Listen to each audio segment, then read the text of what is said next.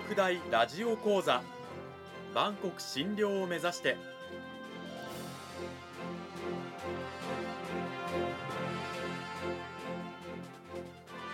番組タイトルにある万国診療とは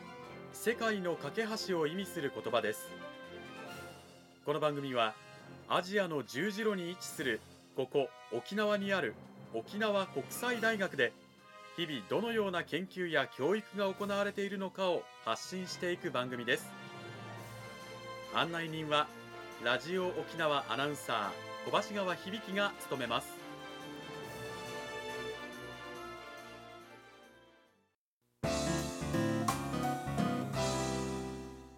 沖国大ラジオ講座今週も先週に引き続き沖縄国際大学総合文化学部日本文化学科の下地佳代子先生を迎えてお送りします。下地先生今週もよろしくお願いします。よろしくお願いします。講義タイトルは島クトゥバのこれまでとこれから。ということで今週の内容に入る前で前に先週のちょっとおさらいをしたいと思うんですが先週は島クトゥバのこれまでについて話していただきました、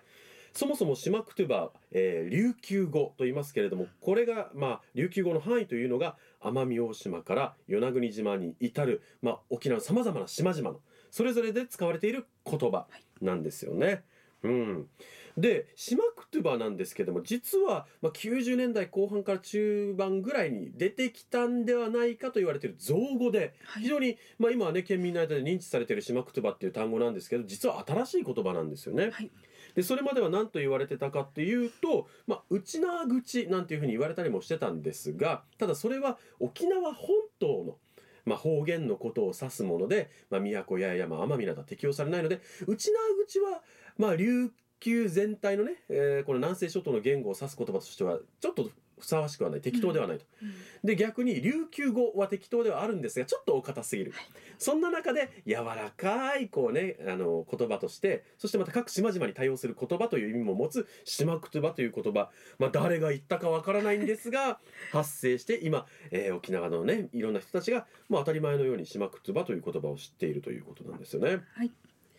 でそんな島クトゥバまあ島々によって全く違う例えば「ありがとう」という言葉一つとっても奄美方言では「ありがっさまりょう。た」沖縄方言では「ニフェーデービル」宮古方言だと「タンディガータンディ」八重山方言だと「ニーファイユ」でタラマ方言だと「スリガプー」というね もう全然違うんですよね。まあ、これは、まあ、海によって人々の交流が大きく隔たれていたということによって、まあ、言語が統一されず独自の進化をねそれぞれの地域で遂げてきたという歴史的な背景があります。ただそんな各地域の島クトゥバ島クトゥバなんですけども現在ですね、まあ、消滅の危機に瀕しているということで島クトゥバを話す程度についてはまあ主に使うのは40代まででは5%以下。標準語と一緒に、まあ、同じ程度使いますよ標準語とというふうに含めても30代まで20%以下。そして、まあ、理解度要するに聞けるっていうのは、まあ、話す頻度よりは高いんですけれどもまあ理解度もよよくわかるよっていうのは40代まで15%以下というふうにですねやっぱりこう低いということなんですよね。まあ、そんな島クトゥバのこれまでを先週は話していただきましたがさあそれを踏まえて島地先生、はい今週は島クトゥバのこれからですよね。はいこれからについてお話しさせていただきます。はい、まあはい。方言なんですけど、まあ、我々がね話せるようになるにはというような話を今週はしていきたいと、えーしてもらいたいと思うんですけれどもどうしたら話せるようになるんでしょうかね？はい。えっとまずあの一つ最初にあの方言っていうまあ言葉への誤解がちょっとあるようだなって私は思っておりまして誤解。はい、えっと、そこ少しあのお話しさせていただきますとある小学生の女の子同士の、えっと、会話を、うん。えっと、聞いた方から私が聞いたという お話なんですがあのその小学生の女の子があの自分はおばあになったら方言話すよって言ったらしいんですね。うん。はい、でその子はもう明らかに話せない様子の話せない世代の小学生の女の子なんですけどもうあのおばあさんになったら自分のそのおばあさんみたいに自然に方言が内から湧き出てくるというふうに どうやら考えているのかなというふうにそのお話を聞かせてくれた 研究仲間は言っていまして。年を取れば自然に話せるようになるだろう、あはいその子は思ってたと。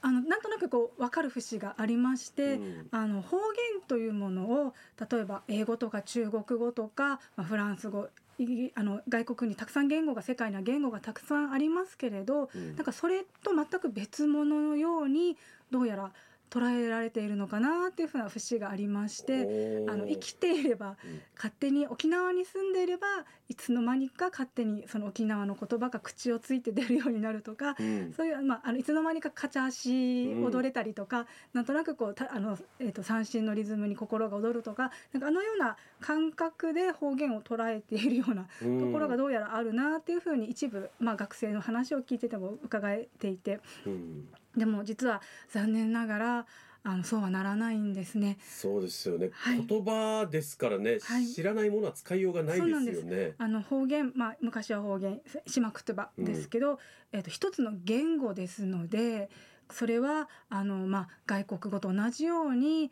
勉強しないと学習しないと練習しないと話せるように絶対にならないものなんですね。接する機会は多いけど真面目に勉強しないとそれは使えないよと。そうですね。はい、うんあのまあ聞けるようにはなるかもしれないんですけど、うんやっぱり話す訓練ってあの英語とかでもいっぱいすると思うんですね。そのそれと同じようにやっぱり練習しないと自然に口からポロンとあのナチュラルに流暢には出てこないものなんです。うんそんなまあ方言島クトゥバーですけれども学校教育なんかでじゃあどう覚えなんていうんですか教育すれば使えるようになったりとかってするんでしょうかね？えー、と学校で教えられればはい一番いいのかもしれないんですがあのそこにはもう大きな大きな問題が実はあります。はい。はい、でその一番大きな問題が、えー先週もお話ししましたあの琉球語の多様性ということですね。バリエーションがはい豊富すぎて。はい、そうなんです。ほうほうほうあのもう先生は移動たくさんされますし、えーとまあ、あの例えば名護に行ったら名護の方言を一生懸命覚えて子どもたちに教えてうん3年経って少しできるかなと思ったらまた別の地域に転勤に都へ行ってそういうこともありえますので、うん。まあ、先生たちの負担も大きいですしあとは教科書をどうするのかですね。さまざまな問題が山積みであとは学校教育って今もうカリキュラムがすごい窮屈らしくて、うん。もうあのそのが語学として島クトゥバを教える余地がないっていう話も聞いております。はい、それであの理想は学校教育でも取り上げられることなんですけれど、うん。現実としてちょっとそこはあの難しいというのが、はい、あのほえー学校教育うん。で島クトゥバを行うということの難しさそうですよね。まもうその学校学校がその地域地域の方言に対応して、はい先生方が勉強して子どもたちに教えるっていうのもそもそも現実的でもないですし。そうですね。はい。じゃあ学校現場で難しいならばどこで我々は方言に接してそれを学ぶ機会を得ればいいんでしょうか？はい、えっと今あの一番こう考えられていますのが、えっと家庭の中なんですね。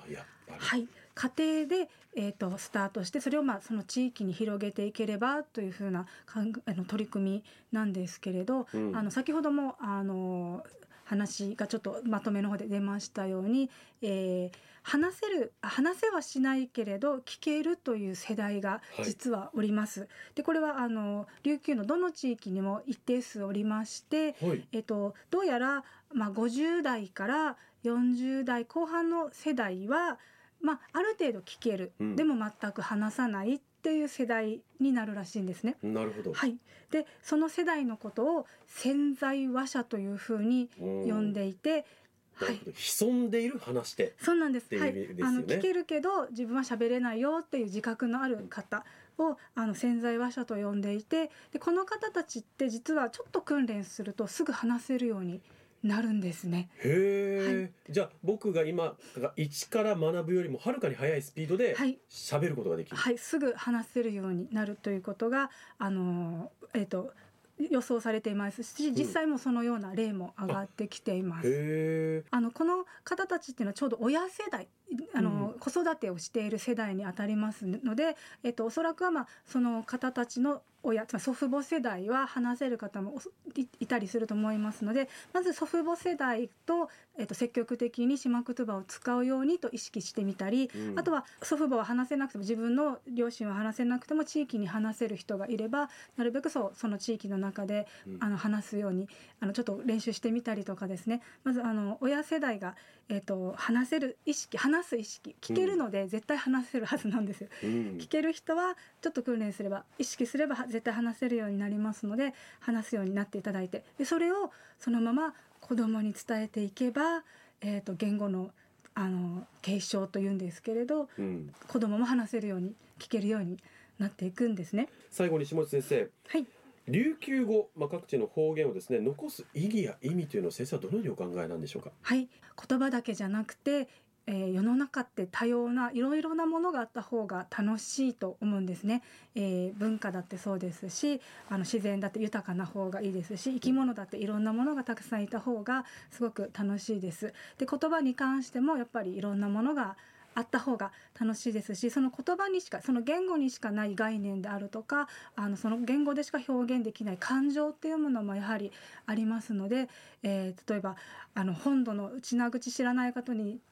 ちちかか」って言ってもいどんな感覚なのかいまいち伝わらないですちむわさわさの感覚なんかもうんやっぱりあの本土の内名口に触れてこなかった方には伝わらないと思うんですね。そんな風にやっぱり言葉にしかない、えー、とニュアンスとか、えー、と気持ちとかあると思います。でそれがそのあの内名口の中でも宜野湾だけのものとかうん首里だけのものとか名護だけのものとかうんその地域だけのものというのがあるはずなんですね。でそれらが、えー、と残っていて、えーいる方があの心が豊かだしやっぱり一番これなんですけど楽しいと思います。たくさんある方が絶対楽しいんですよ。うん。はい。なのでそのあの楽しさをなんとか残していけたらな島言葉を一つでもたくさん残していけたらなっていうふうに考えています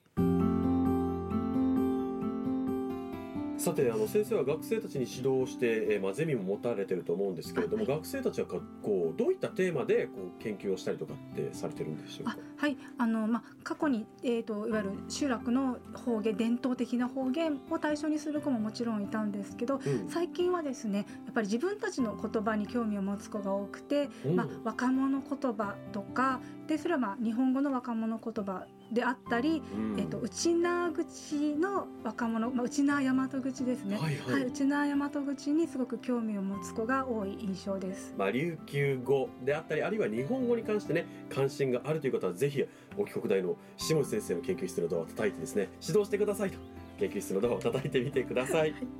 下地先生どうもありがとうございましたありがとうございました。